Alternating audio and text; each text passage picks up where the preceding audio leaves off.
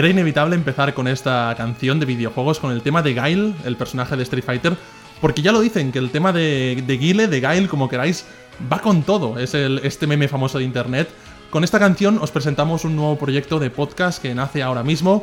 Es eh, Replay, un podcast de música de videojuegos, centrado en la música de videojuegos y que hacemos después de mucho tiempo dándole vueltas al proyecto porque nos encanta la música de videojuegos, porque la escuchamos como si fuera un género en sí mismo y porque nos pasamos el día hablando de ella. Así que hemos decidido preparar un proyecto alrededor de este hobby que tenemos. Muy buenas, David Jaume Andreu. ¿Qué tal, Albert García? ¿Cómo estamos? Sí, señor, empezamos un proyecto con bastantes ganas, algo que hemos estado pensando hace tiempo, eh, rendir un poquito un, homenaje a las músicas de videojuegos que tanto nos gustan, eh, que al principio empezaron como un simple acompañamiento y que han trascendido mucho más allá del medio. Eh, y era inevitable empezar con Gail's Team, eh, uno de los temas más épicos que recordamos todos, que además es muy conocido, que como dice la voz popular va con todo, queda bien con todo. Es un tema del 91, eh, compuesto para Street Fighter 2 por la compositora eh, Yoko Shimomura, una de las compositoras más importantes del mundo de los videojuegos. Y la versión que escuchamos eh, no es la del Street Fighter 2 original, sino la de la última versión. Ya sabemos que hubieron infinitas versiones de ese juego. Es la de Super Street Fighter 2 Turbo del 94, eh, programado para la recreativa CPS2 de Capcom. Eh, que incluía el que llamaban ellos como Q-Sound, una tecnología que, ayudaba a tener un sonido más, más envolvente, decían, eh, y por tanto seguramente eh, será de las mejores versiones del, del, tema. Siempre veía el logo ese de Q-Sound y ahora justamente acabo de aprender lo que era, escuchando esta explicación que has dado. Es, yo creo que este podcast que iniciamos hoy, eh, personalmente, y seguro que tú también, David, eh, me lo tomo como un, como un, hobby, con ganas de compartir pues, mi afición por la, por la música de videojuegos, pero también para aprender, porque para preparar este primer episodio en el cual eh, hemos decidido hacer como una especie de 10 canciones, eh, cada uno ha seleccionado 10 canciones de todos los tiempos, mm, súper aleatorio, luego las hemos ordenado cronológicamente. esta, de, esta de Gail es un, va aparte, era como... ¿Con qué, con qué Una presentación, exacto. ¿Con qué empezamos? Pero ha sido un poco la idea, ¿no? Vais a escuchar a continuación para presentar un poco, para presentarnos a vosotros y también para que nos conozcáis un poco también. Exacto, cuáles son nuestros gustos y también un poco aprender y descubrir nuevos temas, ¿no? Muchas veces estamos todos un poquito viciados aquellos juegos que jugamos, aquellos temas que, se, que, que nos, se nos metieron mucho en la cabeza, pero realmente hay mucho más allá que, que, que explorar. Eh, tú mismo, Albert, has puesto algunos temas que, yo no conocía aquí y que, y que, bueno, me han enganchado enseguida, ¿no? Y también un poquito... Eh, eh, profundizar un poquito más en los orígenes, en los compositores, pero también descubrir un poquito más eh, la música de los videojuegos y eh, temas nuevos que nos van a gustar seguro. Pues si te parece, David, eh, empiezo yo. Empiezo con. Fantástico. Una canción que cronológicamente no es que empiece yo porque lo hayamos decidido así, sino que era la primera que nos salió. La que nos salió al principio. Cuando hicimos la lista cronológica. Y en este caso se trata, pues, de un tema mítico que seguro que la gente aficionada a Sega le, le, encantará esta canción que va a sonar a continuación.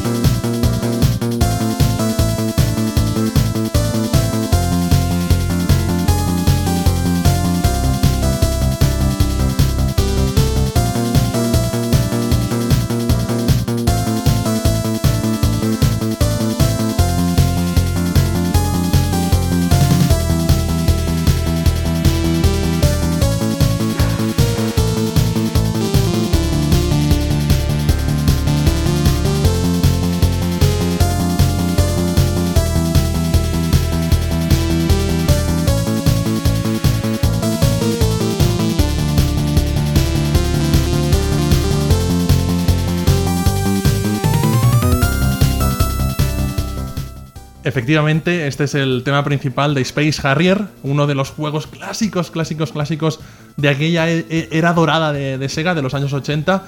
Está compuesto por Hiroshi Kawaguchi Y bueno, es este hombre, Hiroshi Kawaguchi Hiro, eh, es uno de los grandes compositores de Sega en los años, en los años 80. Aparece en aquella serie de documentales que quizá más de uno habrá visto si son aficionados a la música de videojuegos, que salieron hace poco, que es Digging in the Cards, que los producía Red Bull. y- Fantásticos, y que eran una pasada. Pues este señor eh, es responsable de, de lo que yo considero el, el sonido Sega. El sonido este de las máquinas recreativas de los años 80 de Sega, que era un- una instrumentación siempre muy parecida y que seguramente os sonará juegos como Hang On, de motos, Outrun, Afterburner, Fantasy Zone, los clásicos. Totalmente, es, ha sido poner lo- los primeros compases, ya se nota ese, ese sonito Sega que dices. Este juego, como muchos sabéis, es el desarrollado por Sega ah, AM2, supervisado por eh, Yu Suzuki.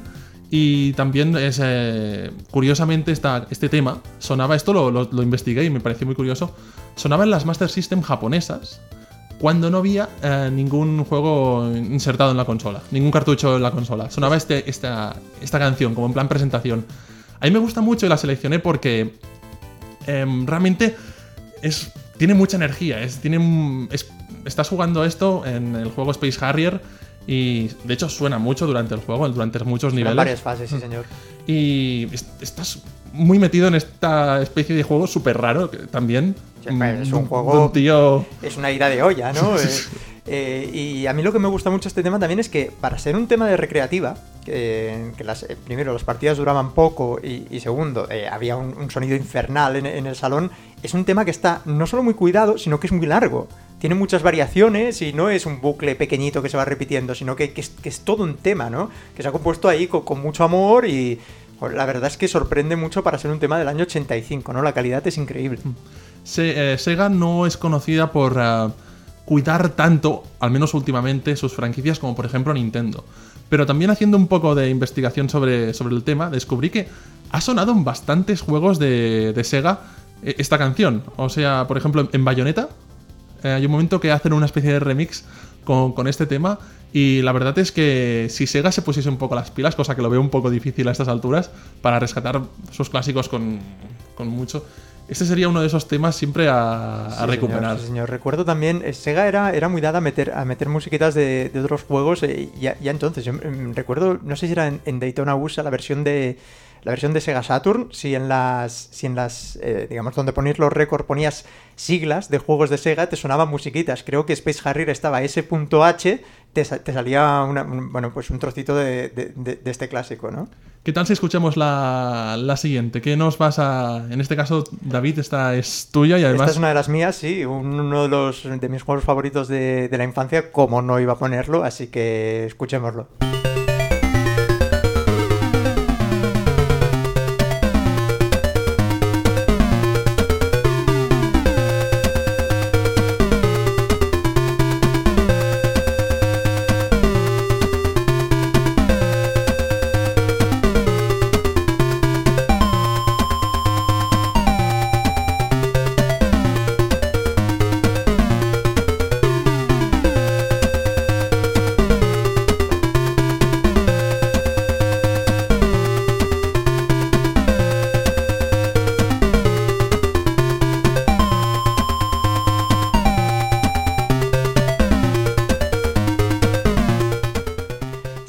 Forest Path, es la banda sonora de la primera pantalla de Penguin Adventure, eh, uno de los más famosos juegos de Konami del año 86 para los microordenadores MSX.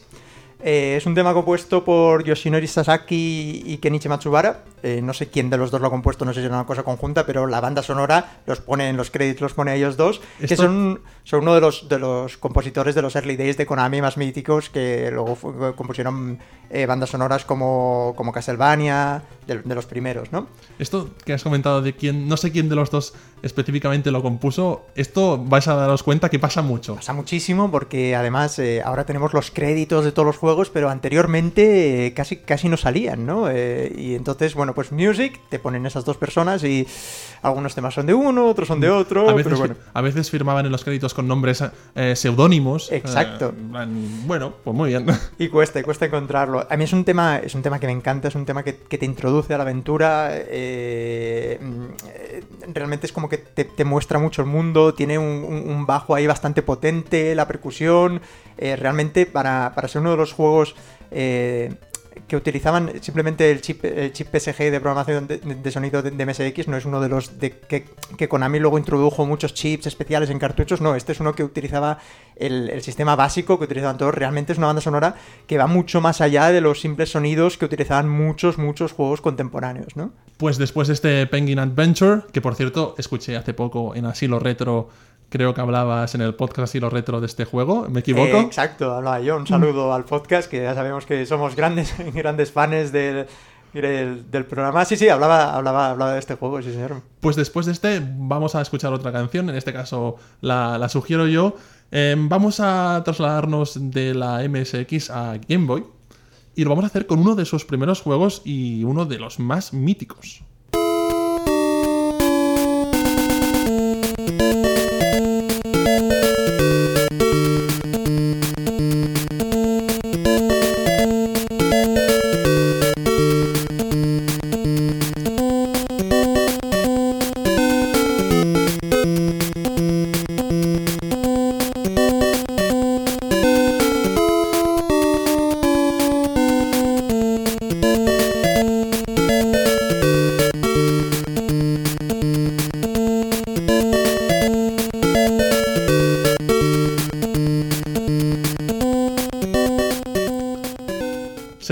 Banda sonora de uno de los niveles de Super Mario Land, el primer Super Mario de, Game Boy, eh, compuesta en el año 1989 por eh, Hirokazu Hip. Este señor eh, hoy en día no es tan conocido como otros compañeros suyos de Nintendo, como Koji Kondo, el compositor de las melodías de Super Mario, de Zelda, de un montón de juegos de Nintendo. pero es muy importante en la, compañía porque fue el, coder del, chip de sonido de la Game Boy y de la NES. Eh, fue el encargado de diseñar el chip de sonido de estas dos consolas y como le correspondía conocer todo el funcionamiento de estas máquinas nuevas, le encargaron pues hacer juegos, eh, los primeros juegos, mm, la música, tanto para la NES como para la Game Boy. Entonces este hombre, Hip Tanaka, tuvo el difícil encargo de intentar estar a la altura de Koji Kondo con la banda sonora súper conocida del primer Super Mario Bros. Eh, para NES. Y yo creo que lo hizo genial. O sea, creo que estuvo muy a la altura. Lo hizo fantástico. Eh, Super Mario Land y, toda la serie de, Super Mario Land, del 1, el 2, los barrios, eh, son, unos, son unos juegos que parece que a Nintendo se lo han olvidado un poquito. Así como siempre vemos remezclados otros temas, otros mundos y otros.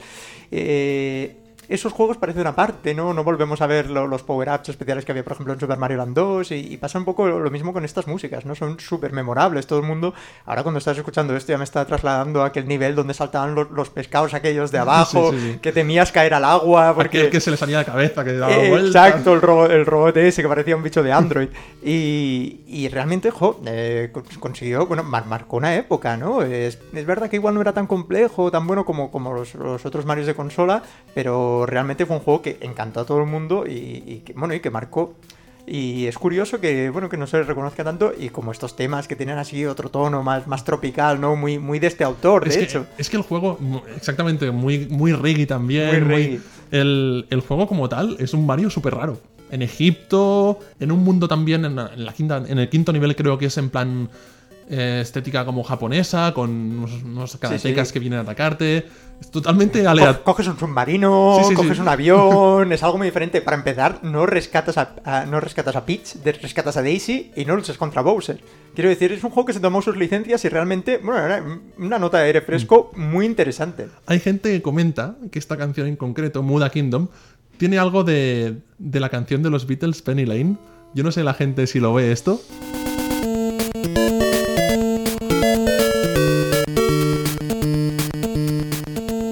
Yo lo veo un poco así por los pelos, ¿eh? Un poquito, un poquito, pero sí, que es verdad que, bueno, claro, como todos los autores, eh, bueno, seguramente habrá inspiraciones, algunas directas, otras indirectas, pero oye, se me ha ocurrido que sería muy buen programa hacer, hacer un, especial de canciones que se parecen o han sido inspiradas por... Lo apuntamos. Lo apuntamos y si tenéis sugerencias... Eh, por descontado, haceroslas llegar estas sugerencias a través de nuestro Twitter, la página web, desde el- los comentarios del podcast, porque realmente tenemos muchos temas pensados ya, porque tenemos muchas ganas de hacer programas, pero Nos también... gustaría recibir mucho feedback. Y tanto que sí. Bueno, después de Super Mario Land, vamos con la siguiente, que no vamos tampoco muy lejos, vamos de la Game Boy a la NES.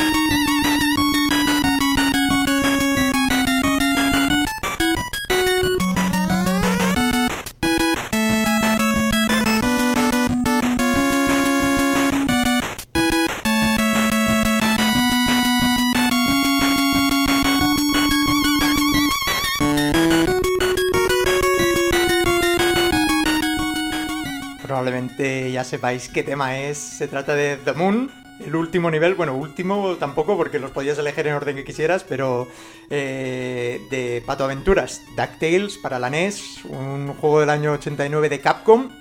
Eh, vaya, es un tema que si no hubiese esco- escogido yo, lo hubiese escogido tú, Albert, segurísimo. Yo lo hubiese cogido de la Game Boy, que era el mismo tema, con variaciones evidentemente, variaciones. pero la melodía era la misma. Y ahora que decías esto, ah, has comentado esto, seguro que lo recordaréis. Bueno, yo no sé si la gente recuerda esas canciones, no lo sé. Yo creo, yo creo que este, vaya, cualquier persona, igual, igual para, para todos los públicos, ¿no? Pero cualquier persona que, que est- que esté un poquito interesada en, el en la música de videojuegos, este es uno de los temas más celebrados, más recordados y, que gusta más, ¿no? Es uno de, lo- de los temas que siempre buscas playlist de videojuegos, ¡pam! Te va a salir, te va a salir The Moon, ¿no? Es un tema que eh, es curioso por varias cosas. Primero, empieza con una intro que, esto es raro en videojuegos, le quiero decir, no, no enganchan el loop, ¿no? Es solo suena la primera vez, ¿no? Que, que- que te ponen un mundo que es diferente, ¿no? Has estado visitando el Himalaya, has estado visitando Transilvania y ¡pam! De repente vas a la, a la luna, ¿no? Está tío Gilito en la luna. Eh, y, y- y empieza Saltando como- con el bastón. Exacto, es como muy épico, empieza ahí con, con- con grandeza, te pone ahí en el tema y, y enseguida engancha, ¿no? Con, con este, con este loop, esta base que tiene con, un pitch muy alto y además es como muy, so- muy sofisticado, ¿no? Un ritmo realmente, realmente muy acelerado, con, muchas notas que, que te enganchas de principio y luego va progresando y en un momento, eh, pam, para y en el bridge te tanan, tanan, tan, te suenan como un poquito las, las notas de clásicas de Pato Aventuras, que las hemos escuchado mucho en el, en el título, y pam, para luego hacer un- una pausa y luego volver ya un poquito a, a lo que es la aventura, ¿no? A mí me recuerda este principio que tiene un poco a, a Metroid, a la música de Metroid y muchos juegos que empezaban con una especie de notas de, de piano para entendernos sintetizado, eh, sutiles, pequeñas, hasta incluso un poco como nostálgicas, que despiertan una cierta nostalgia, una cierta... Y de repente, ¡buah! Sube... Se viene, se viene arriba el tema, sí señor, sí señor. Esto es un tema que lo compuso Hiroshige Tonomura, eh, compositor también de los, primeros títulos de Capcom. eh, que lo curioso es que mm, no hay mucha música. Este- He estado indagando un poquito más y decir, bueno, eh, pues tampoco se prodigó mucho en la música de videojuegos, ¿no? Después de su época en Capcom se pasó a Taito, compuso algunas bandas sonoras como Super Chase HQ para arcade, pero luego tampoco no ha tenido una, una trayectoria muy larga y es curiosa porque realmente la banda sonora, este, este tema de Moon igual es el más destacable, pero la banda sonora entera de DuckTales es la verdad una delicia. Pues después de Pato Aventuras, también continuamos en las primeras consolas y ordenadores retro. Y si las canciones que hemos puesto hasta ahora, si, hasta, si los temas que hemos puesto hasta ahora os han parecido retro, el que vais a escuchar ahora, la verdad es que os va a parecer ya, bueno, mm, prehistórico directamente. Vamos a ver.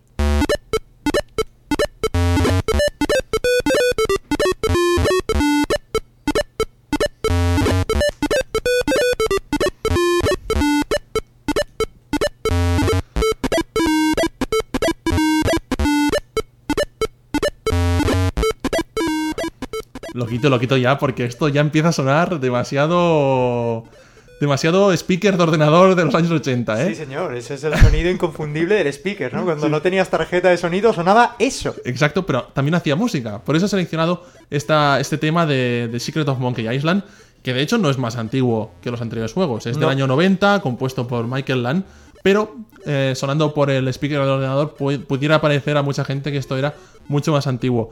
El tema original estaba compuesto para un chip de sonido mejor, eh, incluso pues podía, debía tener música incluso de calidad MIDI, pero yo lo jugué en mi 286, que fue mi primer ordenador, mi IBM 286, que no era la mejor máquina para jugar, la gente que lo tuvo eso ya lo sabe perfectamente, pero que digo, bueno, vamos a poner aquí esta versión para demostrar que a veces con pocos eh, recursos, como en este caso, se pueden crear melodías, incluso crear, eh, como buscaba el compositor Michael Land en este caso, eh, humor, crear cierto cierto tono ¿no? que acompañase la aventura que es Monkey Island, que es muy de humor, muy de bromas, muy una comedia, vaya.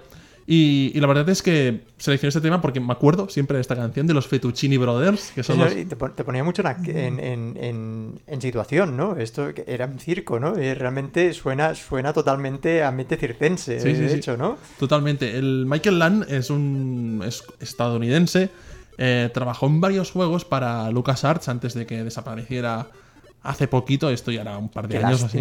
Sí, sí, sí, sí, sí. Y la banda sonora de Monkey Island la compuso junto con Patrick Mundi. Fue el otro responsable de la banda sonora. Estuve esperándome al principio del juego que salían todos los créditos debajo de la montaña Melee, de la isla Melee. Y, bueno, em, Lan, como Hip Tanaka, podría ser el. Bueno, era el primer programador de, LucasArts de, de, sonido, programador de sonido. Y bueno, eh, con Monkey Island hizo esta banda sonora que justo desde la primera entrega ya se definió un poco el estilo de toda la saga este estilo caribeño que va tanto con el escenario, esta música casi como reggae también eh, muy curiosa y muy característica de la saga. Y, bueno, eh, también lo he recordado, no es el tema principal, pero esta canción en concreto a mí personalmente estos Fettuccini Brothers me hacían mucha gracia la escena. Con Guybrush, con, me parece que se ponía una olla en la cabeza. Exacto, para, para poderse disparar del cañón. Exacto, pues mira, aquí, eh, ¿quién iba a decirme que la canción de los Fettuccini Brothers... Un bonito recuerdo y homenaje al pez speaker, muchas veces olvidado, mm, para bien o para mal. igual, es para bien, pero, pero en fin. Bueno, pues David, eh, ¿qué te parece si presentas el siguiente tema o lo dejamos que la gente lo, lo descubra? Porque yo creo que este la gente lo va a descubrir. Este la gente lo va a descubrir, sí señor, así que dale que lo vamos a escuchar.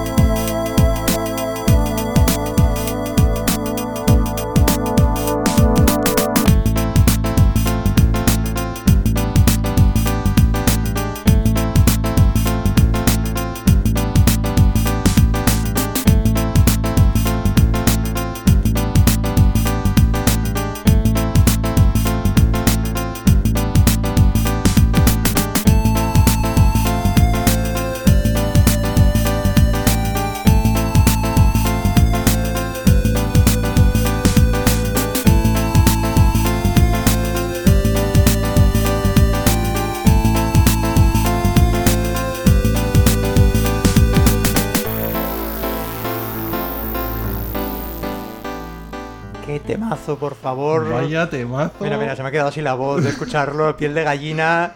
The Streets of Rage, del juego Streets of Rage, la música de la intro, aquella intro que no tenía absolutamente nada, no era absolutamente nada interesante y sin embargo la música la convertía en épica. Siempre nos, las nos la quedábamos ahí escuchando, viendo esas letras que la mitad de las veces ni las leíamos, que te explicaba, bueno, cómo había llegado a, a pasar The Streets of Rage, ¿no?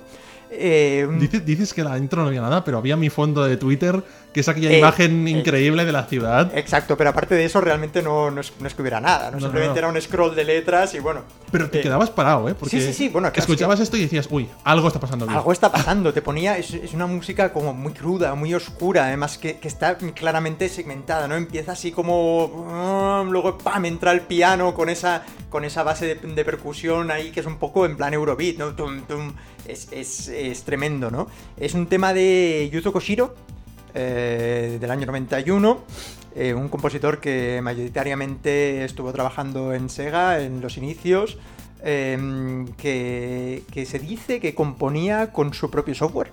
Que se había creado un software incluso en, en, cuando ya había PCs y tal, se ve que él seguía utilizando el mismo, no sé si utilizaba un PC 88, PC 98, aquellos ordenadores de NEC antiguos. De hecho, en el documental de Digging in the Cards se le ve a él, a Yuzo Koshiro, en el capítulo dedicado a Sega, eh, programando la canción. O sea, es muy curioso que lo veáis, que lo podáis rescatar. Creo que es el capítulo 4, de veces que lo he visto, me acuerdo. Porque no era tan solo en aquella época coger una partitura y apuntar una melodía, componer una melodía, sino era transcribir eso al lenguaje de la consola, adaptándote a los pocos recursos que tenías, intentando emular como hacía la Mega Drive con su Yamaha instrumentos de verdad de una banda de rock y, o una banda musical, de la que sea, vaya. Y tiene mérito, ¿eh? O sea, yo viéndolo a él pasando el código ahí, cada una de las notas decía, wow, Wow, esto no es tan fácil como parece. Sí, sí, no, ya no era, ya no era lo que es, el, simplemente el compositor, sino que era un compositor programador y muy consciente de, de, bueno, del hardware con el que estaba trabajando. Una cosita que, que una limitación que, que, se ha perdido, ¿no? Últimamente, desde que, bueno, últimamente, desde que los videojuegos empezaron a salir en CD y ya podías meter, digamos, toda la música en, en formato audiobook, ¿no? Eh, ya desapareció un poquito esta, esta limitación que nos dejó composiciones pues tan, tan características y con un sonido tan marcado como por ejemplo esta. Pues David, si te parece, vamos a continuar porque esta la has escogido tú, aunque yo la suscribo totalmente. Pero la siguiente sí que es más. Es que a ti te molan mucho los juegos japoneses y aquí se nota la selección que has hecho, ¿eh? eh sí, sí, la verdad es que tengo, tengo mi debilidad por ellos. También es, eh, bueno, un poquito lo que comentaba ahora, ¿no? De, en esa época, la década de los eh, finales de los 80 hasta mediados de los 90, Japón era el gran imperio creador de videojuegos. También es cuando más hemos jugado, igual o más intensamente de críos. Y sí, sí, siempre te quedan esos temitas como el que vamos a escuchar ahora. ¿Cuál, cuál es? Antes de ponerlo, preséntanoslo o, quieres también dejarlo para que la gente... vamos a presentarlo. Esto es un tema que seguramente no, se recordará, aunque es un tema muy cañero. Eh, no se recordará porque es un juego de, recreativa, Cadillacs and Dinosaurs. Ahora que he dicho el título, seguro que todos lo recordamos eh, de las recreativas, de esa pantalla con el Cadillac atropellando gente bruta como ella sola. Eh, y es un tema de... de la segunda, tercera pantalla, creo, cuando entras en el pantano, eh, que es un tema muy, muy, muy cañero. Es el primero o segundo juego que, hacía, que hace uso de la tecnología Qsant, que comentamos antes. No era de CPS2, pero era de una versión modificada de CPS1, la, la placa Capcom Play System 1, que utilizaban una de las últimas versiones que ya incluía el Qsound y que nos dejaba maravillas como esta.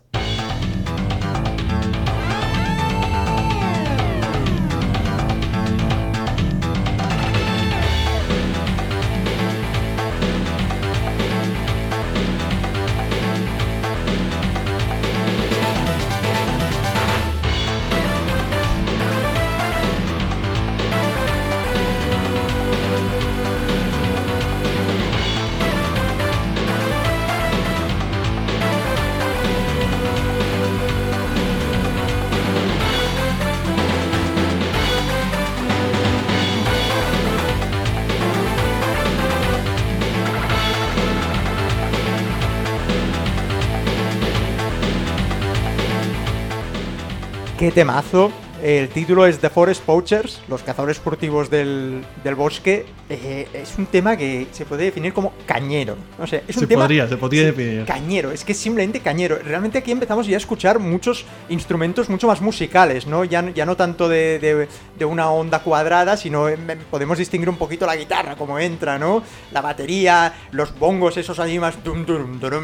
este instrumento específicamente me recuerda mucho al, al, nivel de Blanca en Street Fighter. Sí, señor, sí, señor. Eh, y además ahora me has dicho que, tiene este Q-Sound, esta forma, este, este, efecto de sonido como... Exacto. Y además comparte compositor. Eh, este, esta banda sonora es de Isao Abe y Shun Nigisake. Isao Abe que diría que también estuvo, aunque eh, la banda sonora de Street Fighter 2 no es mayoritariamente suya, sí que estuvo involucrado, estuvo, estaba en el equipo de sonido, así que es, es, lógico que, veamos algunos, algunos samples bastante parecidos, ¿no? es, un, es, un, es un tema que es muy complejo, si, os fijáis, ¿no? Aparte de la melodía principal, te lo puedes imaginar tocado por una banda, ¿no? Y esto, bueno, en la época pues no era tan normal, recordemos, es un tema del año 93, realmente es rico, es muy profundo, eh, tiene muchísima variedad y realmente, bueno, con la acción, esto ya os imagináis uno de esos juegos de yo contra el barrio, ¿no? Ahí repartiendo puñetazos a diestro y siniestro, la verdad es que le quedaba como anillo al dedo.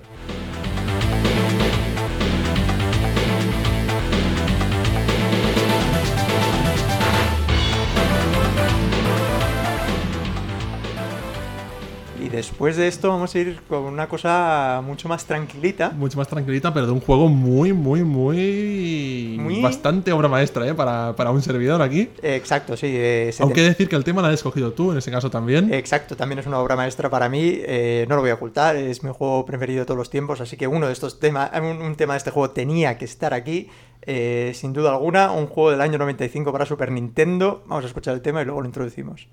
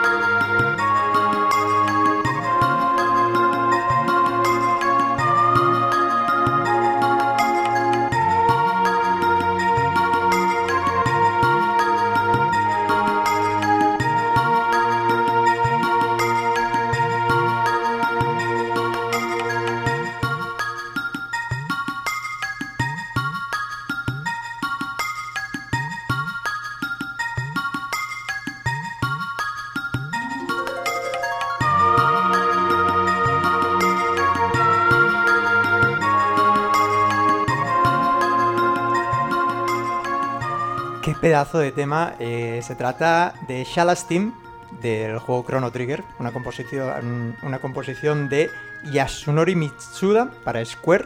Eh, es curioso porque mm, este personaje era ingeniero de sonido eh, en Square y precisamente fue en este juego, según he leído, que les dio un, un ultimátum a Square porque él quería ser compositor. No quería solo dedicarse a, ingeniería de sonido. Y entonces resulta que en esta banda sonora se estaban ya para, para compositores el, el famosísimo nuevo, nuevo Uematsu de Final Fantasy y Noriko Matsueda, eh, personas que tenían muchísimo bagaje dentro del mundo de los videojuegos, eh, sin embargo le concedieron esto, le concedieron eh, y al final acabó componiendo la mayoría de los temas de esta banda sonora, una de las más recordadas de, de, de la época de, los 16 bits, ¿no? Y- Pues estuvo muy acertado porque precisamente eh, le da este toque diferente ¿no? a, a Chrono Trigger. Porque es un juego muy diferente también de Final Fantasy, de otras sagas de, de JRPGs de la, de la época. Exacto, es un juego muy Tiene- único eh, que se dio en un momento eh, hecho por el Dream Team que Dream decían eh, realmente... Akira Toriyama, eh, Hironobu Sakaguchi y el otro era. ¿Cuál el tercero? El tercero debía ser el compositor. No me acuerdo, alguien de. eh, alguno de los que hizo Dragon Quest, Sí, sí, pero sí. Uno, uno de estos. eh, un juego fantástico que no se repitió. Este es un tema. Eh, que aparece en un momento del juego muy intenso, ¿no? Es la primera vez que Shala, eh, la, que, la que le da nombre al tema, tiene una conversación con su hermano sobre la muerte de un miembro de- importante del juego. Es un tema muy trágico que te engancha ya desde el principio co- con, con esta base eh, que, es, que es como hipnotizante, ¿no? Que, que con esos bongos que van sonando que tienen una profundidad increíble. Realmente ahí se hace gala de la potencia del chip de sonido de Super Nintendo, que era mucho más avanzado que las consolas contemporáneas. Eso ahí ese pum pum pum pum. Hace, hace, hace uso también de estéreo. Si vemos el, la base nos, nos va pasando de, de- de un sonido a otro. Hace uso de una pausa, que a mí me gusta mucho en los juegos.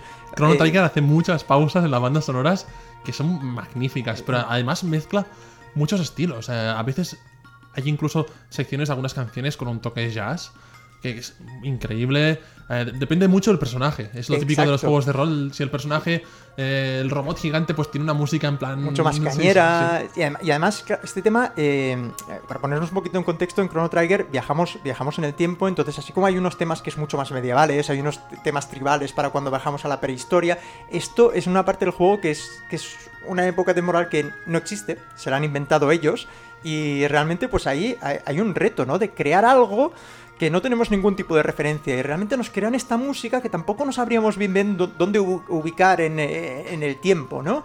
Y realmente consiguen crear algo totalmente diferente. Esta canción, además, también a mí me hace pensar en, en el conjunto de los juegos de rol japoneses de, de Super Nintendo en concreto. Grandes bandas sonoras que tenía estos videojuegos. Recuerdo, por ejemplo, Terra Enigma, que es uno de los pocos que llegaron aquí. Eh, fantástico, los Final Fantasy, no hace falta mencionarlos. Eh, Illusion of Time, Secret of Evermore, los que llegaron aquí, que fueron básicamente los que yo pude jugar, pero incluso Dragon Quest, una banda sonora demencialmente Sí, buena. Sí, todos los- Eh, la- Super Nintendo tenía, tenía un chip de sonido realmente muy, muy, muy potente, muy complejo y dio, dio pie a crear auténticas maravillas en el mundo de la música de los videojuegos. Y sobre todo las, de las últimas, eh, con permiso de las que había en PlayStation, que están compuestas con el chip de sonido de PlayStation, un poco de las últimas chiptunes de verdad que se compusieron, ¿no? Pues eh, de un auténtico clásico de los juegos de rol, Chrono Trigger, pasamos a otro clásico, clásico, clásico de las bandas sonoras, que es Castlevania, Castlevania, como, Castlevania. como- como le queráis llamar. Eh, Symphony of the Night o Nocturne in the Moonlight, si jugamos a la versión japonesa. imprescindible que estuviese Symphony of the Night en un programa de música de videojuegos. Eh, aunque David, yo aquí has escogido. Mira Castlevania tiene canciones cañeras. Y has, has cogido también una canción. Eh, sí, eh, sí, sí, sí. He escogido uno, uno de esos temas que, que además a mí me gustaba por lo valiente que es eh, el tema de que no sale al principio del juego, sino sale muy adentro del juego, muy más adentro del juego, ¿sabes? Que, que dices, no, no es eso que, que te lo muestran así, pam, sino que, bueno, eh, te, lo van, te lo van mostrando poquito a poco y es, es como algo como muy valiente, ¿no? Como quien deja la mejor canción para la última de un, de un- de un disco, ¿no? Vamos a escucharlo.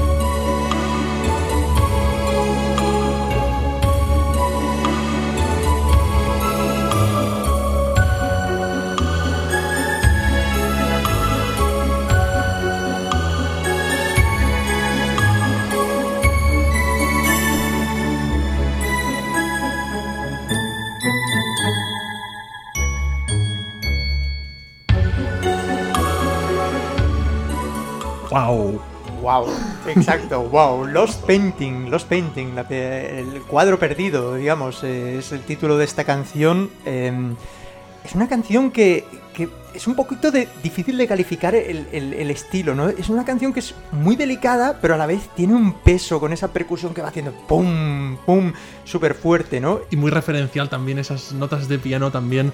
Tun, que es. eh, no tan solo te, te remete a Drácula, sino te remete a Castlevania, que es el tema principal del, de los primeros Castlevania. Exacto, y es, es una pieza que además contrasta muchísimo con la acción que estamos viendo, ¿no? Imaginaros, aquí estás recorriendo pasillos llenos de zombies, monstruos, hay mucho gore, mucha sangre, mucha acción, mucha espada, y estás escuchando esto, ¿no? Eh, crea realmente un contraste, ya te digo, entre delicado, un poco, eh, que acompaña también mucho a, a toda la estética del juego, ¿no? Que era muy barroca, pero muy, muy cuidada, el protagonista con esa estética tan, tan fina, tan, tan bella, ¿no?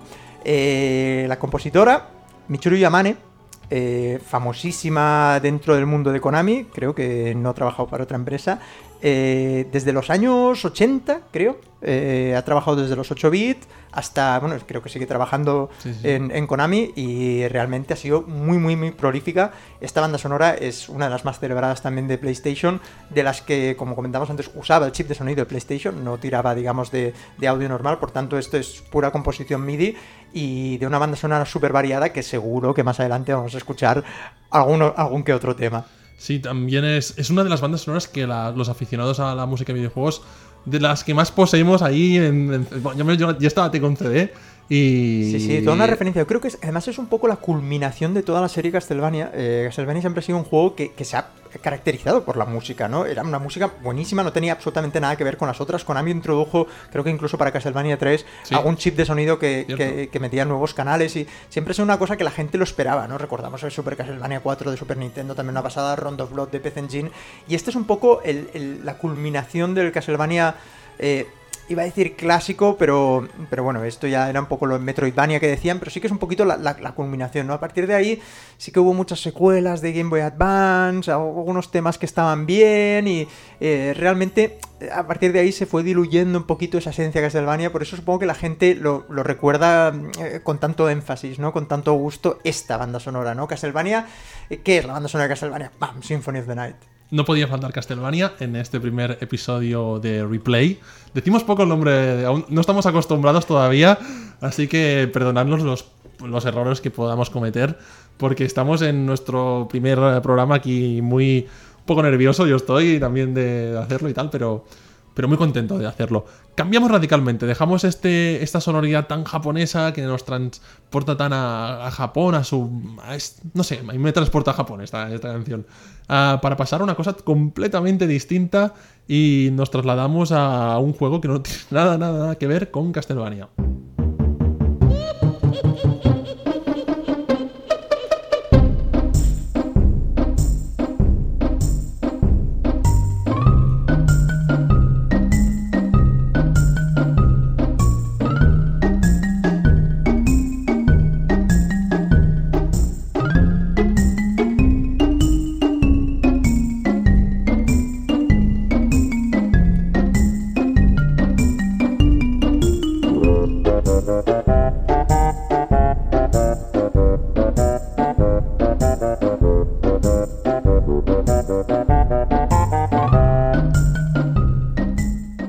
Banjo Kazooie para Nintendo 64. Cambio radical de, de juego, de estilo, de género, de consola, de país, de todo, de todo, de todo. Eh, es una composición de Grant Kir- Kirkhope, es un compositor británico, muy conocido por eh, sus trabajos para Rare en la época de Nintendo 64 y de Xbox, la primera, la buena época de Rare eh, más reciente, bueno, reciente ya, hace un montón de años ya de la 64 de la primera Xbox, pero, pero la buena época, ya me entiende la gente de, de Rare, es el tema que suena dentro de Banjo Kazooie en la guarida de la bruja, la guarida de la bruja Bruntilda, o Gruntilda, que creo que se llamaba. Y es un tema que me gusta mucho porque es muy, no sé, lo encuentro muy gracioso y juega con el tema de la repetición. Tú, esta canción, que en verdad es, en realidad es muy, es, es muy corta, es breve el tema, no para de sonar en bucle. Pero a medida que vas moviéndote por el escenario, la instrumentación va variando. Si estás en la zona de hielo, pues suena con como si fuese con instrumentos muy agudos y, y específicos. Si estás en la zona pues de los barcos, eh, pues con instrumentos de tipo eh, las sirenas de los barcos. Si estás en la zona caribeña, pues como instrumentos caribeños. Y creo que es, es, eh, una canción fantástica, o sea, yo sí- la tengo como instalada en mi mente y, y realmente... Engancha, engancha, engancha rápido al ser una melodía así tan fácil, ¿no? Y tan alegre. A mí me recuerda un poquito a la, a la familia Adams, ¿no? Ese, ese, verdad. ese tono así un poquito de humor negro, tétrico, pero divertido, ¿no? Sí, no, bueno, no dejas, no dejas de estar dentro de la guarida de una bruja. eh, por lo tanto, ha de sonar un poco a, a eso, ¿no? Ha de dar un poco de, de miedo dentro de lo que cabe a un juego como Banjo Kazooie. Grant Kirkhope eh, es compositor de Banjo Kazooie, pero también de la secuela Banjo Tooie, de Donkey Kong 64, de Viva Piñata, que tiene una banda sonora fantástica que algún día también... Qué gran juego y qué incomprendido. Que incomprendido y, y que desaparecido. Eh, también aquel juego que era tipo Luigi's Mansion para Xbox, que era Grabbed by the Ghoulies. Colaboró en la mítica banda sonora de GoldenEye 007 Qué para grande. 64, en la de Perfect Dark, que también era genial. Estuvo en muchos, muchos, muchos juegos de Rare, eh, Grand Kirkhope, y realmente es un músico que pam, lo descubrí para hacer el podcast este. Nunca había eh, sabido nada de él, más allá de flipar con sus músicas, pero sin conocerlo directamente. Y me ha encantado. También hace poco trabajó en Kingdoms of Amalur, aquel juego de rol que, bueno, no acabó muy bien eh, el pobre. El remake de Castle of Illusion. También estuvo trabajando él. Pasó de una música original japonesa a música hecha en bueno, el Reino Unido, imagino, por eh, este compositor británico. Y bueno, un montón de juegos hasta llegar a, el pobre a City Build 2 de Zynga. También Pobrecillo. pobrecillo. ¿Qué habrá hecho? Bueno, a lo mejor le va mejor ahora con trabajando en. Económicamente seguro. Seguro. Pero bueno, eh, tenía ganas de recuperar un poco el sonido también de Nintendo 64, que también tenía grandes bandas sonoras. Y bueno, él tenía. Él tenía varios temas y he escogido este de Banjo Kazooie, eh, Witchler, la guarida de, de la bruja. Y a continuación vamos a cambiar otra vez de consola. Estamos haciendo un repaso de, la, de, de 20 canciones aleatorias que hemos escogido David y yo y que hemos ordenado cronológicamente. Y pasamos a un consolón. Pasamos a un consolón que realmente Consolón de estos que murió prematuramente. dejó un bonito cadáver. Exacto. Y un, y un gran recuerdo. Bonito cadáver y mejor recuerdo. Vamos a escuchar a continuación uno de los juegos emblemáticos de Dreamcast.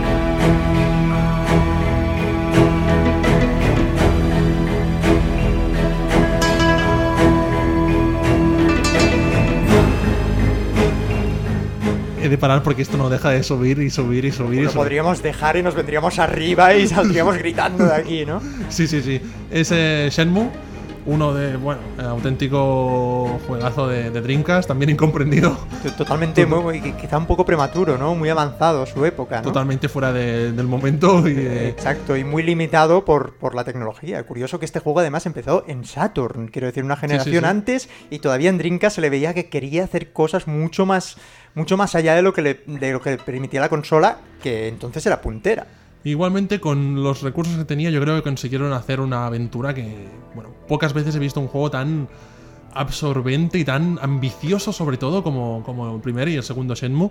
La canción es Encounter with Destiny. Está compuesta, pues, como hemos dicho antes, yo qué sé, hay mucha gente detrás de la banda sonora de Shenmue. Vamos a repasarlos. Takenobu Mitsuyoshi, Yuzo Koshiro también participa, Takeshi Yanagawa, Osamu Murata y Ryuji Yuchi. Disculpad mi pronunciación japonesa, todavía estoy practicándola un poco. Es un juego tan grande que, claro, eh, también hacía falta que hubiese un montón de compositores detrás. Y de hecho, estuve repasando en la banda sonora, en el CD del juego, y no especificaba quién exactamente compuso este tema en concreto. Pero de toda la banda sonora de Shenmue, es, uno de los que más me gustan, es el que más recuerdo. Y eso que no es un tema que suene mucho durante el juego, suena en un momento concreto, en dos o tres momentos, y más bien hacia el final de la aventura.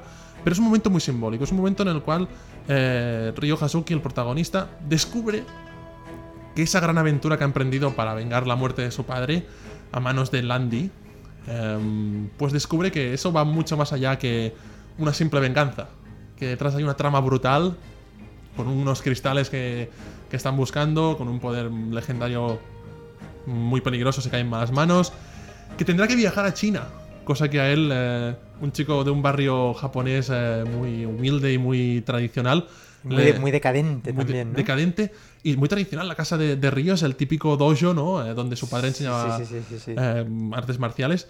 Y, y- y este momento me parece increíble, el de Encounter with Destiny, en el cual eh, Ryo se encuentra con el maestro Shen y le revela que, bueno, chico, prepárate porque hay un tal Shenmue 2 que está a punto de salir y es un juego el doble largo casi que el primero. Es uno de esos, uno de esos momentos en que los que han jugado a Shenmue eh, eh, sabrán de qué hablo, ¿no? De que te abren las puertas a una aventura magnífica que nunca, se- nunca llegamos a ver, ¿no? Sí, sí, eso sí que fue Trágico. muy triste porque aún estamos esperando el qué pasa, ¿no? Al final de Shenmue 2 que nos dejaron pues a medias la historia.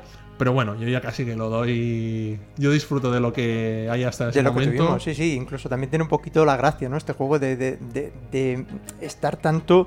Parece como una, una- novela de Murakami, ¿no? Que está tanto por los detalles de las cosas que tampoco no se te hace pesado, te gusta, lo disfrutas, ¿no? De to- todos esos pequeñitos detalles en los que pensaron y toda esta gran ambientación, ¿no? Porque, o sea, aquí el 90% del juego es la ambientación. Totalmente. Y con músicas como esta lo conseguían, ¿no? La música era una parte esencial del juego. Este juego sin música no vale nada. No, no, no, era totalmente necesario en el juego.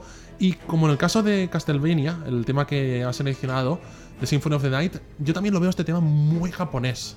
Es un tema que a mí me, me transmite por la instrumentación, por la- los instrumentos que escoge los compositores para desarrollar el tema. Un, muy japonés, me, me transmite realmente Sí. esta, esta, esta sensación de tener el protagonista, de tener que viajar a China, eh, abandonando su tradición para ir a lo desconocido, eh, horizontes. No sé. eh, Y los toques estos que, son, que suenan ahora de fondo. Esto es muy, muy, muy oriental.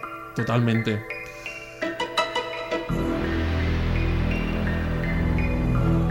Y tras emocionarnos eh, con la banda sonora de Shenmue, que nos Vamos con otro transporta Otro tema que he seleccionado, mítico también. muy, muy mítico y que de hecho es eh, también imprescindible que estuviese en, el- en un podcast de música de videojuegos y que es esencial para una saga muy famosa que a continuación vamos a escuchar.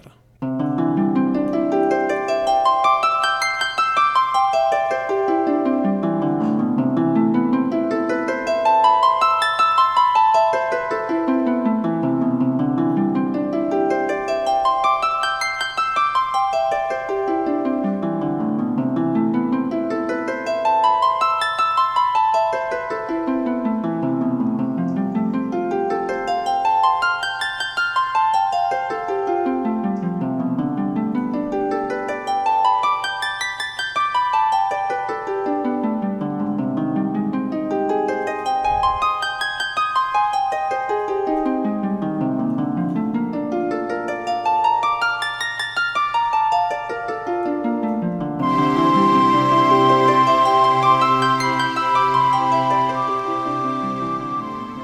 principal de Final Fantasy, este tema, el desde, clásico, Desde el primer juego abre la aventura, ¿no? El En el menú inicial.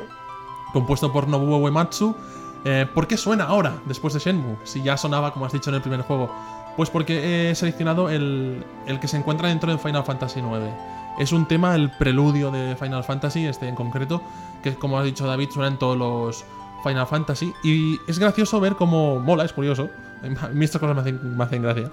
Cómo evoluciona a lo largo de las diferentes consolas y ves cómo efectivamente eh, las- los recursos que tienen los compositores para trabajar el sonido van mejorando. En el primer Final Fantasy suena esta misma melodía, no es complicada, son una escalera simplemente. Sí, sí, pero realmente suena que no tiene nada que ver cómo suena ahora, ¿no? Sí, sí, sí. Eh, Es curioso como lo que dices, ¿no? Van adaptando una composición a priori sencilla, pero realmente los matices que le van encontrando eh, son mucho más diferentes. Y después ya, bueno, en esta versión vemos ahí cómo lo acompañan con, ya con, con los chelos, lo que sea, eh, ya más para el final, ¿no? Pero lo que es la base, el realmente cambia un montón eso. Ya incluso de- dentro de los juegos de la misma plataforma, eh, vemos cómo va evolucionando eh, a, a medida bueno, que los ingenieros de sonido pues, se van haciendo un poquito al hardware, ¿no? También la estética del, del propio juego no es lo mismo la estética futurista de Final Fantasy VII que Final Fantasy IX, que es el- mi favorito de los Final Fantasy. Que, y además, uno de mis juegos favoritos, que últimamente la saga Final Fantasy está un poco denostada, pero wow, realmente Final Fantasy IX para mí es juegazo. Era una vuelta a los orígenes después del gran fracaso del 8. Sí, sí, sí. Pues eh, para mí es un gran tema y para mí el, este preludio representa un poco lo que representa toda la saga Final Fantasy, ¿no? El proyecto que tantas veces ha explicado, la anécdota de Hironobu Sakaguchi, el creador original de la serie, que estaba a punto de, de plegar, de dejar de hacer videojuegos, y tituló su último intento, como Final Fantasy, como el último intento que hago para hacer un juego de rol que pueda tener éxito. Y mira, eh, estilo Angry Birds, que después de hacer tantos, tantos, tantos, tantos juegos lograron la fórmula del éxito. Hironobu Sakaguchi pudo también eh, encontrar eh, ese, ese algo misterioso que hizo que Final Fantasy triunfase y llegase a ser una de las. Bueno, llegase Las a ser un- sagas más, más conocidas, especialmente dentro del mundo de los JRPGs. ¿no? influyentes hasta el punto de girar la tortilla con la primera PlayStation a favor de Sony y en detrimento de Nintendo. Una saga muy, muy de la que se han escrito libros y de la que, bueno, tiene una la que banda sonora. lamentablemente se ha quedado un poquito atascada en el pasado, ¿no? Sí, bueno, veremos este Final Fantasy XV que ya está la demo disponible y bueno, a mí no me acaba de gustar la estética, pero entiendo que, que bueno, va dirigido a otro tipo de público. Tampoco, tampoco tenemos 16 años Tampoco. ahora. Exacto, pero también es distinto. Últimamente los Final Fantasy están muy. Yo pienso que la gente se los critica bastante, pero hay que tener en cuenta que van muy dirigidos a un público muy específico, que es el público japonés adolescente. Y eso marca el- la estética del juego y. Y bueno, como, como, como es visualmente, ¿no? Que es una, una cosa que a mucha gente últimamente le, le echa un poco para atrás. Nobuo Uematsu, compositor mítico, mítico japonés, no podía Insignia faltar de Square, ¿no? totalmente insignia, no podía faltar en este podcast. Y seguimos en Japón, no dejamos Japón, para eh, escuchar un tema mucho más frenético. Sí, señor, un tema que nos vamos a 2001 ya. Eh, es un tema eh, que es curioso porque nosotros lo, conocimos más, más tarde aquí en Occidente. Lo conocimos en la consola Nintendo DS. Pero es un tema que en verdad estuvo compuesto para Game Boy Advance en el 2001. eh, un juego que se quedó en Japón. pero nos trajeron, gracias a la popularidad de Nintendo DS aquí, eh, y eh, bueno, realmente es 2005, pero ya veremos que es un sonido bastante, bastante retro por las limitaciones de Game Boy Advance. Vamos a escucharlo.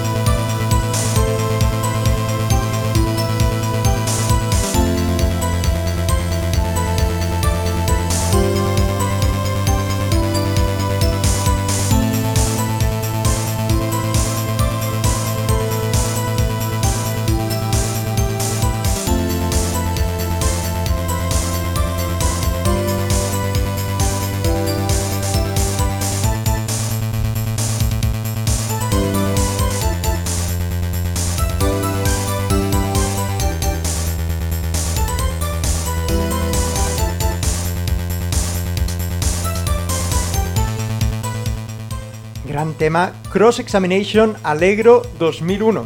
Un tema de Phoenix Wright Ace Attorney, el gran juego del abogado de Capcom eh, que trataba de resolver misterios eh, en, el- en- en los propios juzgados, ¿no? A base de. Objection. Objection, exacto, la, la gran frase mítica, a base de interrogar a, a las personas. Y es precisamente este un tema eh, que va de interrogatorios.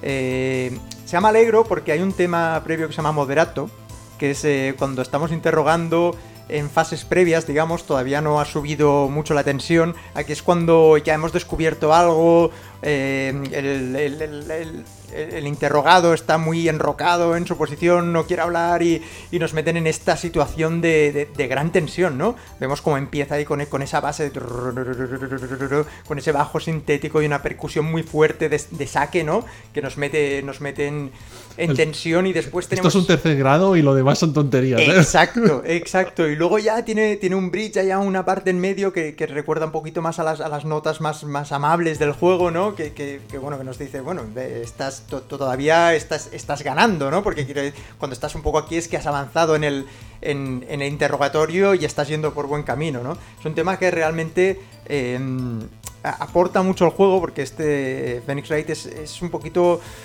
podríamos decir una novela gráfica más que un juego, ¿no? La, la interacción está, está un poquito limitada, ¿no? Entonces, realmente eh, es un juego muy largo, con mucho texto y con, pocos gráficos, quiere decir, no es una película interactiva, ¿no? Entonces la música juega un papel absolutamente fundamental en ponernos a tono, en, meternos en el juego, en la situación, y realmente eh, las tres partes que tuvo este juego, las bandas sonoras son eh, exquisitas. El compositor es eh, Masakazu Sugimori, eh, compositor del primer y el tercer episodio de la saga, curioso, no sé por qué no compuso el segundo episodio, eh, y otros juegos de Capcom más adelante, ya uno muy similar, Ghost Trick, eh, es compositor también de Beautiful Joe, un juego buenísimo. buenísimo, un registro totalmente diferente, mucha más acción, y por lo que he visto es un, compositor que empezó un poco a, partir de eso, no se le conocen obras previas, por tanto, si este es su debut, realmente menudo pedazo de debut. Además rememora mucho un tipo de sonido muy de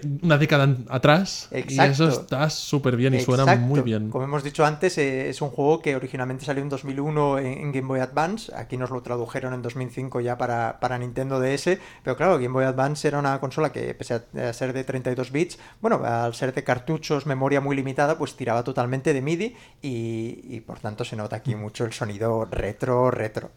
Estamos en el año 2001 con eh, Phoenix Wright y ahora pasamos al año siguiente, 2002, con un Zelda. Porque, vamos a ver, no se puede hacer un podcast de música de videojuegos, eh, presentarlo Exacto, y no poner un tema de Zelda con...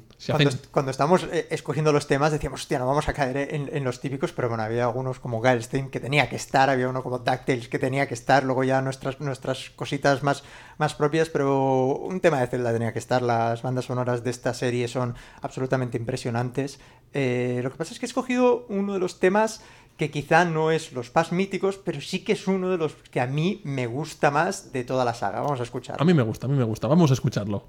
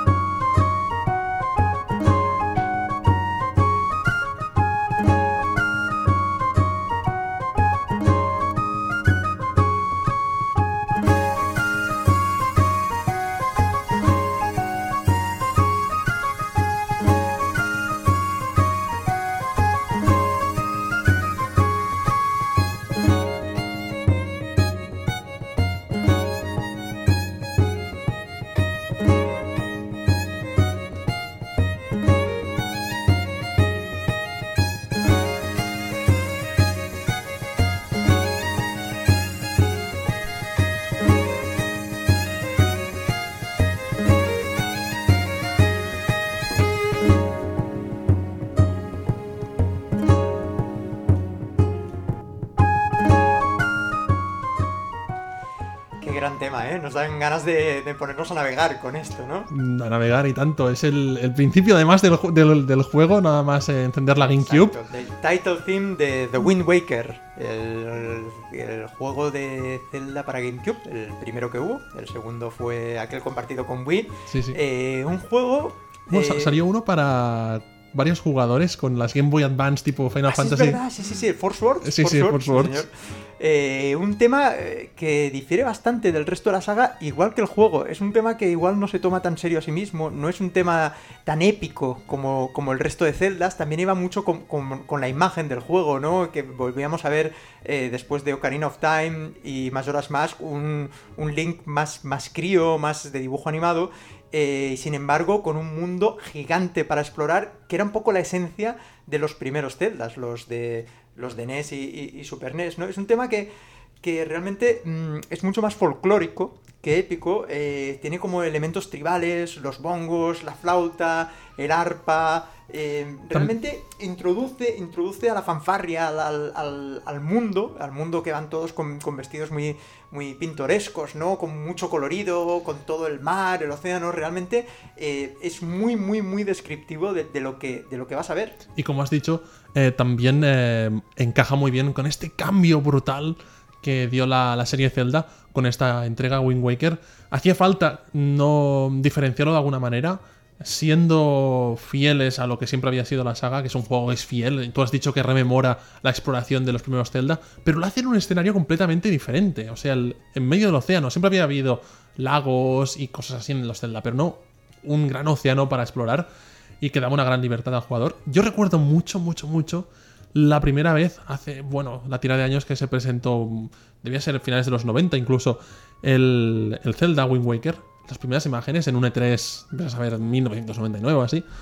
El vídeo aquel en el cual se veía Link corriendo perseguido por aquellos jabalíes con lanzas que eran los enemigos. Sí, señor. La gente como sorprendidísima porque veníamos justo de la demo de Zelda del Space Wall, aquella super realista del Link contra Ganon, en plan, yo quiero esto en la GameCube y de repente Nintendo se marca un, una, una de las suyas, una salida de las Sí, suyas señor. y nos presenta un Zelda completamente opuesto a lo que la gente quería que era el Ocarina of Time pero con gráficos super realistas, que era lo que fue el Twilight Princess después. Hubo, hubo, levantó muchas, muchas ampollas aquello y, y yo al contrario, a mí No, no. fue un movimiento que me encantó. Además es uno de los juegos que, que a día de hoy te puedes poner a jugar y visualmente es un, sigue siendo un espectáculo. Es uno de Sí, esos sí, juegos sí.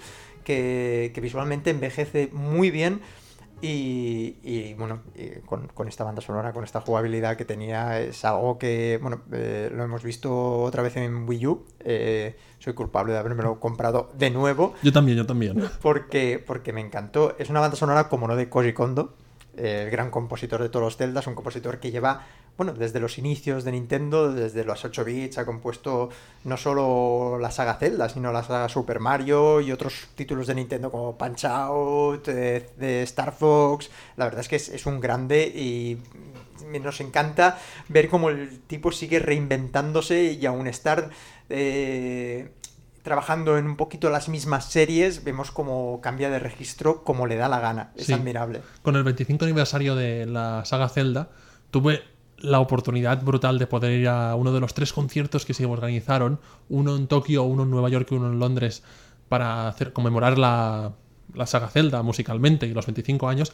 que por cierto, eh, los mismos organizadores de aquel concierto van a venir a Madrid y Barcelona en noviembre de este Sí, año. señor, sí, señor. Están Ya están las entradas a la venta, ya, diría. est- ya están a la venta y es un tour muy, muy impresionante, muy...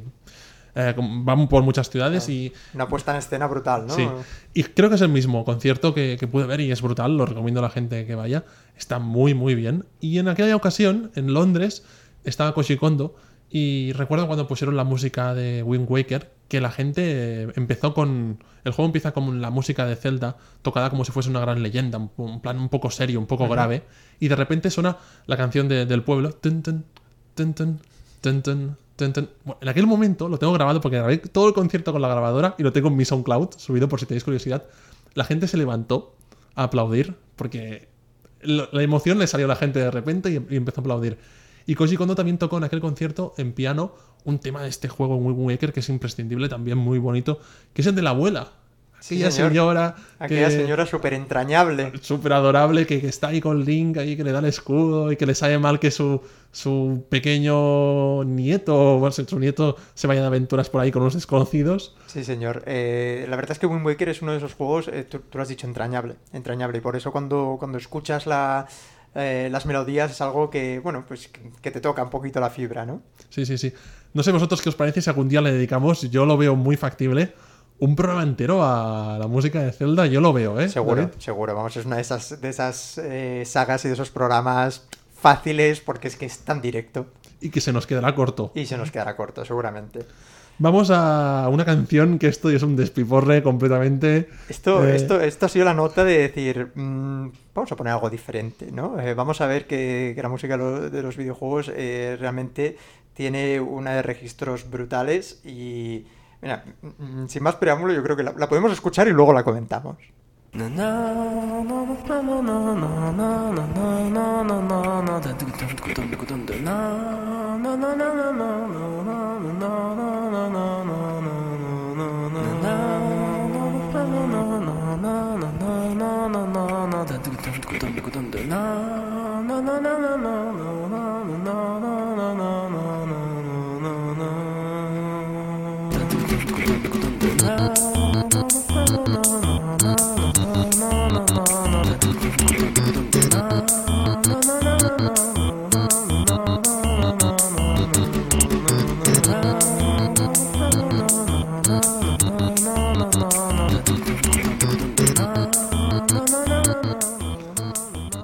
te parece, Albert?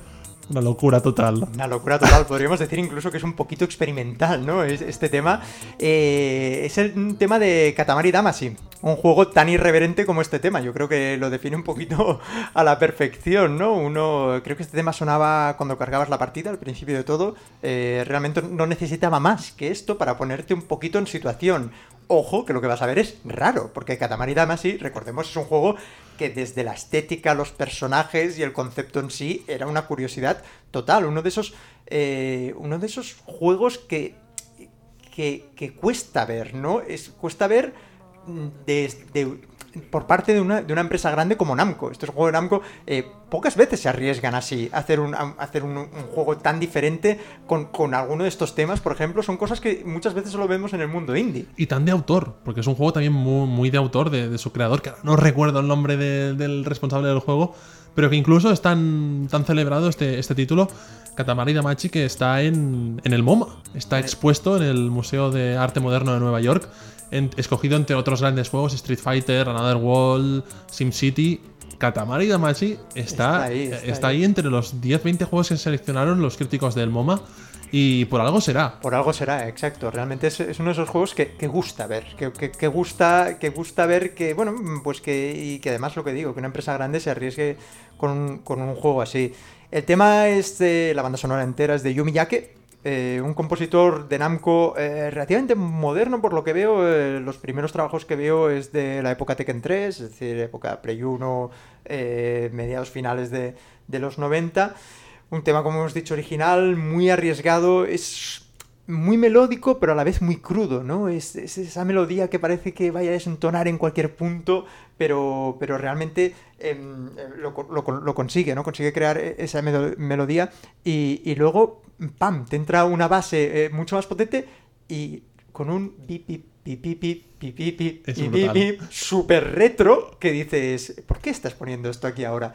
Eh, realmente luego este tema está, está más desarrollado en la banda sonora, ya mucho más eh, sinfónico y tal, pero, pero he escogido este, mm, e, este clip porque realmente creo que es, que es muy original, muy básico, muy único y, sobre todo, pues, pues lo que comento, eh, que, da, que nos deja ver un poquito la variedad que podemos encontrar en este género de, música.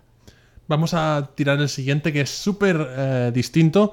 La explosión de creatividad que habéis oído ahora eh, se verá eh, contrarrestada por una cosa que quizá muchos digáis es más blockbuster, más algo comercial palomitero, pero que para mí también es un auténtico temazo y una tendencia en la música de videojuegos que, que estamos viendo cada vez más y que, bueno, escucharlo y seguro que más de uno se emocionará escuchando ese tema.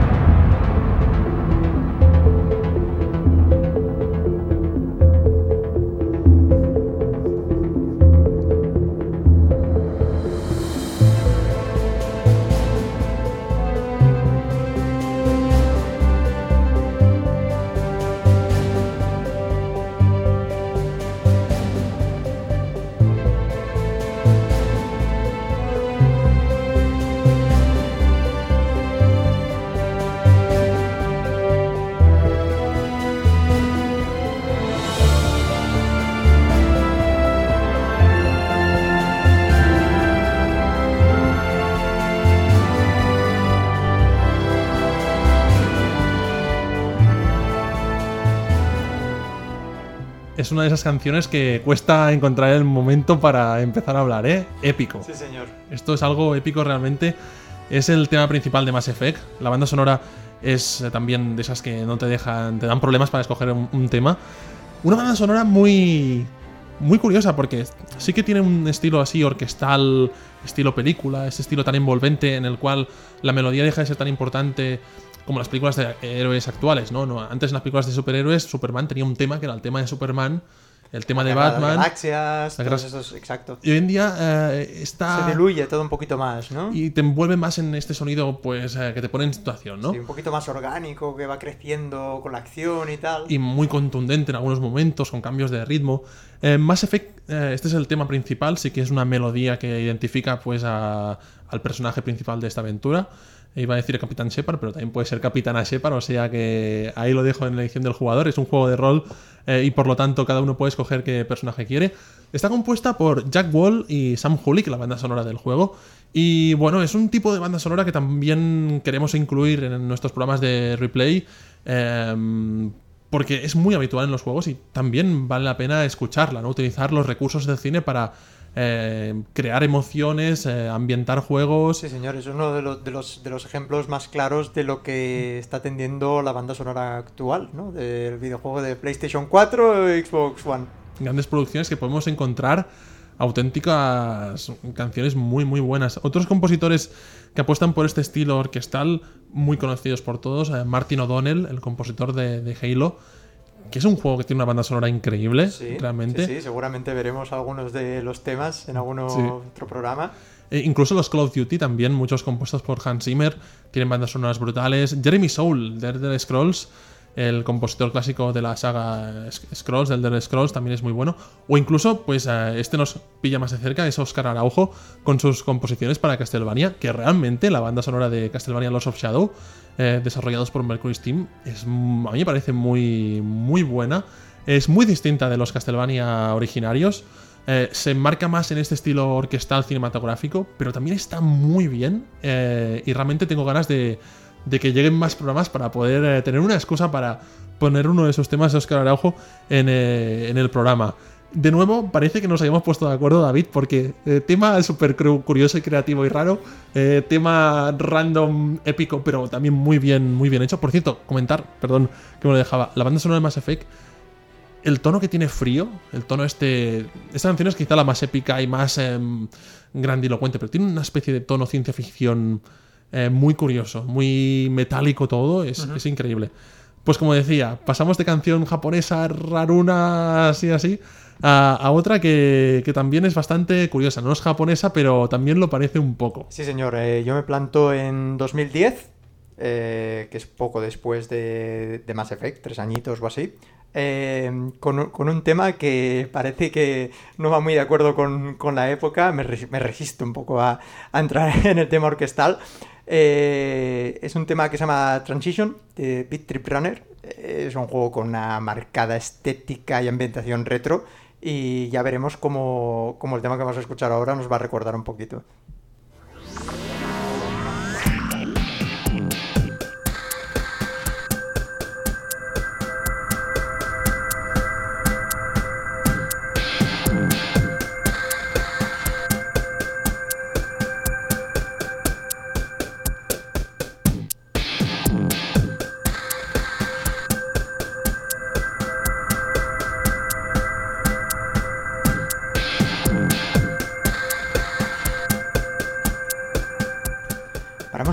Para, introducir un poquito eh, eh, lo que es el ambiente de, este tema. Eh, es, es, un juego que, en el que la música juega un papel fundamental porque a medida que vamos haciéndolo mejor, eh, en el juego se van, se van introduciendo nuevos elementos a la música y va subiendo la calidad, digamos, va subiendo eh, mm, los instrumentos, el, feeling, ¿no? Eh, que nos va acompañando la acción y por tanto nos vemos forzados a hacerlo mejor si queremos escuchar el tema íntegro. Esto está en muchos videojuegos, este desde el Pac-Man incluso, cuando dejas de oír las bolitas que te estás tragando, te dices que quiero oír el sonido incesante. Está en muchos videojuegos y realmente jugar para escuchar la canción y este es uno de esos ejemplos.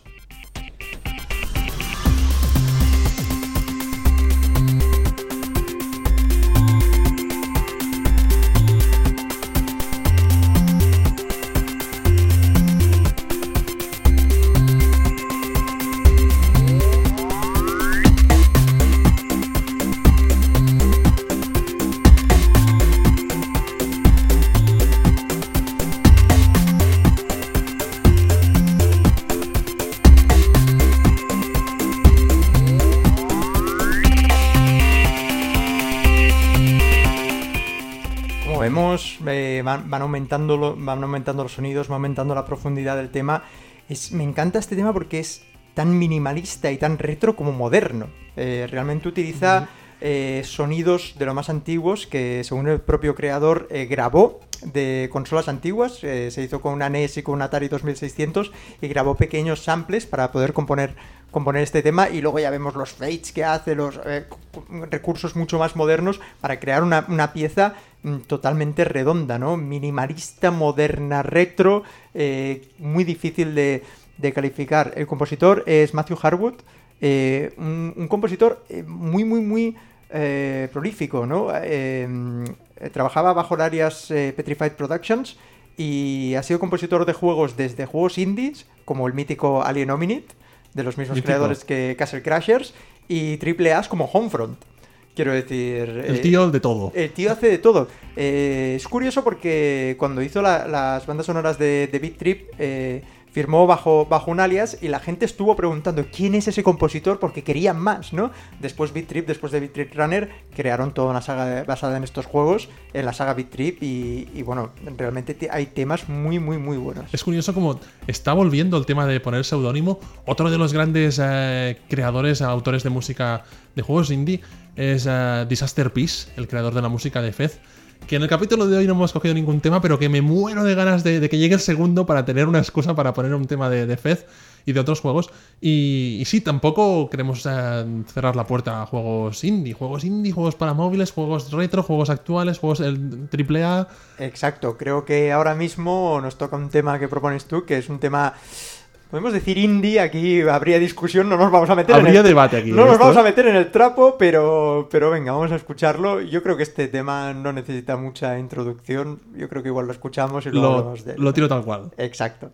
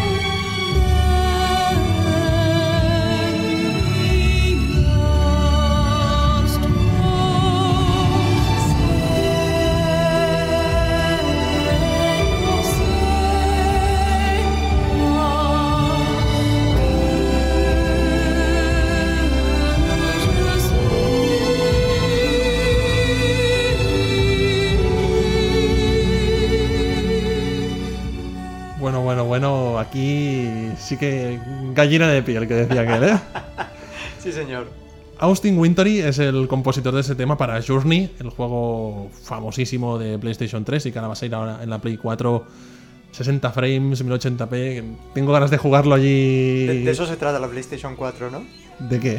De remix de la PlayStation 3. Exactamente. Ahora no te había entendido, sí. Vamos a meter la pullita aquí, De eso ya que estamos. De eso va la Play 4, de remakes de juegos de la Play 3 de la pasada generación. Eh, igualmente ningún problema me volver a jugar si es un juego como Journey, ¿eh? Desde luego, cualquier excusa es buena para, para volverle a echar una partidita, porque te da para eso una partidita, pero ¿qué partidita? Vaya partidita. El tema está interpretado por la Macedonia Radio Symphonic Orchestra. Ahí, ahí nos salimos un poco de lo indie, ¿no? Digamos. Sí, sí, nos salimos totalmente de lo indie. Pero es el debate este que ya entraremos Sí, a- lo, lo dejaremos de lado, pero Lo bueno. dejamos de lado porque se ha hablado mucho sobre la independencia o no independencia indie de, de Game Company, la compañía que crea los juegos de Journey, Flower, Flow. Eh, el tema este corresponde a uno de los momentos álgidos de, de Journey. Si lo habéis jugado, pues sabréis que es aquel momento que pasa todo aquello. Eh, fue escogido como mejor canción en los VGA Awards. También están aquí ganando premios como los Oscars, ¿eh? aquí las bandas sonoras últimamente. Eh, un BAFTA en su categoría de videojuegos también obtuvo la banda sonora de Journey. El Grammy correspondiente a lo que es artes visuales, así que no es música. Eh, muchos premios para Austin Wintory, que últimamente está haciendo muchas bandas sonoras a partir del gran éxito que tuvo con Journey, eh, especialmente en juegos indie. Ha trabajado en Mónaco, en The Banner Saga, que es el juego de estrategia también surgido en crowdfunding. El reload, eh, el reload, el remake de, de Larry, de Leisure Suit Larry, que sacaron. y no, realmente era también un juego de estos imprescindibles para mí en, en este primer programa, la música de Journey. Y cambiamos, porque antes os decíamos, aquí no vamos a decir que no a ningún tipo de soporte y tampoco a los juegos para móviles. También los juegos para móviles parecen, parecen un poquito tabú, ¿no? Especialmente viniendo de, de grandes eh, temas tan míticos como los que hemos tocado, pues ¿por qué no? En el mundo del móvil tiene todo lo malo, pero también sus cosas buenas.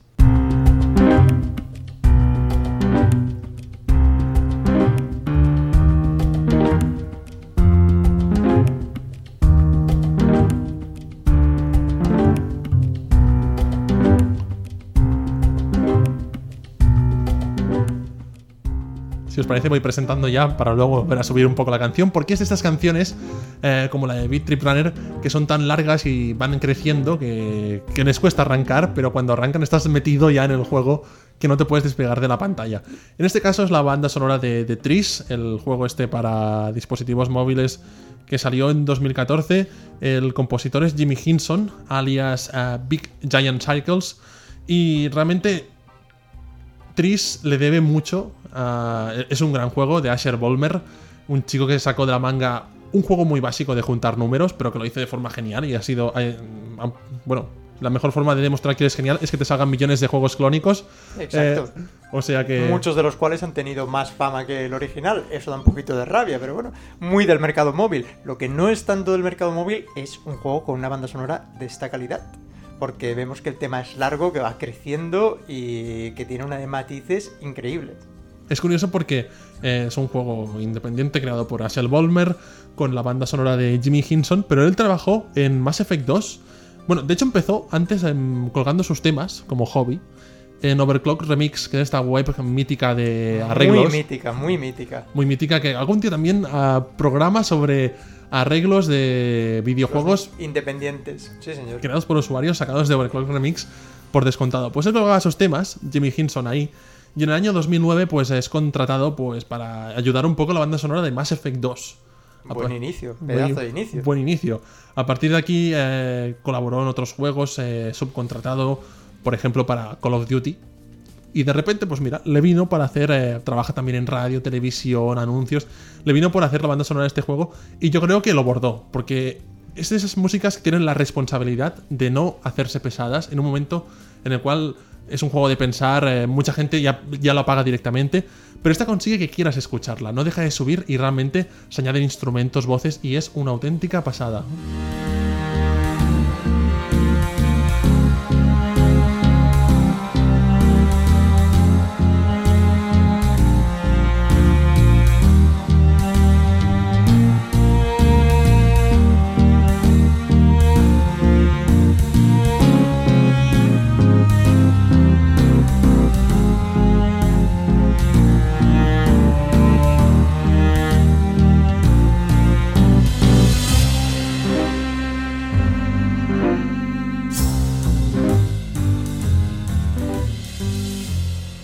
Seguro que muchos deben tener esta canción. Los que juegan a, este juego decidieron pagar por el juego 2 euros que debe costar en vez de coger la versión barata, bueno, barata gratuita de rigor y deben tener esta canción en la cabeza grabada a fuego.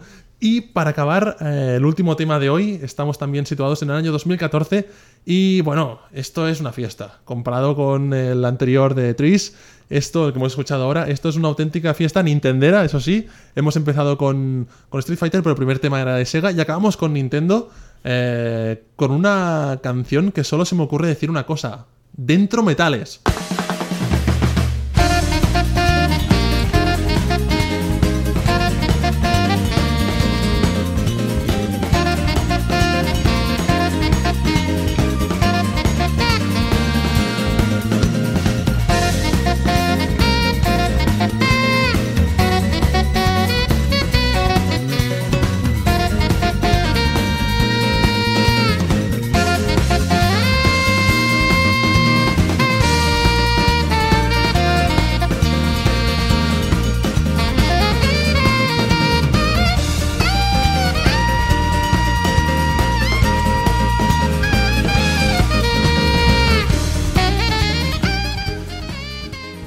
Menuda banda sonora la de Mario Kart 8 para Wii U. Este dentro metales está justificadísimo con este saxo alto que, que suena. Sí, señor. Y de toda Mario Kart 8, que yo estoy flipado con esta banda sonora, me parece buenísima. ¿Quién iba a decir que eh, a estas alturas una banda sonora de Mario Kart pudiese a uno volarle la cabeza? Es mucho sello de Nintendo, ¿no? Un juego que dices eh, de carreras, donde a priori tampoco no te vas a esperar mucho de la, de la música y te sacan versiones así buenísimas. De esta, esta en particular tiene un ambiente súper festivo que acompaña mucho al juego, ¿no? Que es lo que es una fiesta, ¿no? Esas partidas multijugador eh, online que son una auténtica locura con 16 corredores que dices, ¿pero dónde vamos, no? Sí, es lo que dices tú. Quizás un elemento en este juego que la música, que un, podría pasar desapercibido, pero le dan una importancia brutal. eh, de hecho, Nintendo contrató, bueno, contó con una orquesta, la Mario Band, se, se dice el nombre de la orquesta, para interpretarla. La banda sonora es también de varios compositores, es, es Shiho Fuji, Atsuko Asashi, Ryo Nagamatsu y Yusaki Iwata. Eh, a lo mejor es eh, familiar de Satoru Iwata, el presidente de Nintendo. A saber. Eh, no lo sé esto. Pero la canción esta es fantástica porque toda banda sonora es una pasada. Pero en este caso en concreto eh, demuestra cómo el videojuego se adapta al el momento a la canción. Tú en esta canción, que es la de Dolphin Shoals, tú vas por debajo del agua y cuando sales, eh, empiezas, el, el saxo aparece. Y cuando estás dentro del agua, el saxo no aparece. Si coincide eh, con el momento de la canción épico y tal, y sales del agua, bueno, eso es increíble. Espectacular. sí, Es una pasada este tipo de bandas sonoras dinámicas que, que cambian los instrumentos, muy animadas, muy, muy bien compuestas, eh, en una banda sonora que varía estilos. mm, des- desde hace años que Nintendo está haciendo un trabajo con la música, con Mario Galaxy también es Oh, espectacular. espectacular, sí, señor. No tiene, y con muchos juegos, Donkey Kong Tropical Freeze tiene una banda sonora alucinante. Es también. increíble, sí, es un poquito el, el sello Nintendo, ¿no? Los juegos tienen que ser redondos y la banda sonora es un elemento muy importante, aunque muchas veces eh, mm, se deje pasar por alto, ¿no? Y realmente en, este caso, pues ya vemos un- unos temas de, de esta calidad, una para cada circuito, totalmente diferente, totalmente variadas. La verdad es que es de agradecer. Yo creo que David, que es el momento de ir despidiéndonos. Sí, no nos, sin hemos, nos hemos alargado un poquito, ¿no? Nos Bueno. hemos alargado, pero es que ya da- daba el tema, daba el tema. da temas, da presentación, para primer temas. día. Eh, recordamos un poco la gente cómo puede contactarnos, porque tenemos Señor. una serie de direcciones que ahora mismo estamos intentando recordar. Exacto, eh, la más importante, la web, podcastreplay.com. Eh, en Twitter también nos podéis seguir arroba podcastreplay, esas son las más importantes. Eh, y después, bueno, ya iremos eh, colgando todos los programas, nos encantaría recibir vuestro feedback. Y para incitaros un poquito que os comuniquéis con nosotros, vamos a despedir el programa eh, con un quiz, con un pequeño quiz. Aquellos que me conozcan en mi faceta de diseñador de videojuegos ya sabrán que soy muy dado a los quiz, me encanta. Así que nada, eh, cuando cerremos el programa os dejaremos un temita eh, que introducirá también el, el tema del, del siguiente, del siguiente programa. Abriremos con ese y ya veréis si conseguís descubrir qué tema es, de qué va a ir el siguiente programa. Así que nada, os invitamos a que nos escribáis, nos eh, por Twitter, por lo que sea, y a ver si eh, sabéis de qué tema es. Mencionaremos a los que lo hayan acertado en el próximo programa. Y que nos digáis qué os ha parecido este primer eh, experimento de podcast sobre videojuegos. Como habéis podido escuchar, estamos a- aprendiendo mientras lo hacemos. Nos gusta mucho la música de videojuegos. Queremos compartirla con vosotros y, y transmitiros mm, la pasión que sentimos por la, por la música de videojuegos, que es como un género a la misma altura que cual- cualquier otro para, para nosotros. Exacto, sobre todo también acercarlo a, a gente que, bueno, que igual no se haya eh, puesto nunca a escuchar esto, que lo típico, ¿no? Esto es una fricada. Bueno, igual eh, veremos que no. eh, vamos a culturizar un, un poquito en la medida de lo que podamos. Así que, nada, os invitamos a uniros. os invitamos. Y ahora sí, como ha dicho David, os dejamos con el tema este misterioso que también marcará un poco el tono del siguiente programa que tenemos pensado, que ya desvelaremos la temática, pero de momento dejamos el misterio de esta, de esta canción. Nos vemos dentro de dos semanas, así que hasta la próxima. Adiós.